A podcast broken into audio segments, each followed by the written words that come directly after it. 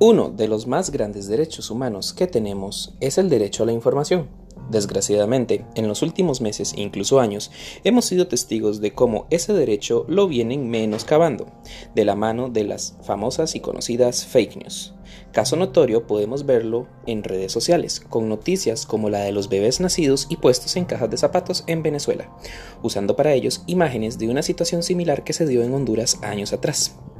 De la mano de periodistas con un muy poco sentido de lo que significa la palabra periodismo, nos, llueven notas sobre la situación en Nicaragua, pero basándose en páginas creadas bajo nombres ostentosos, como Organización Pro Derechos Humanos, cuya página en Facebook dice tácitamente que su información se basa en rumores. Todo esto bajo el tutelaje e incluso tiempo exclusivo diario por medio de los medios de comunicación actuales. Recuerda siempre luchar porque la información que te llegue nunca sea una estrategia de ingeniería social para crear una matriz de opinión.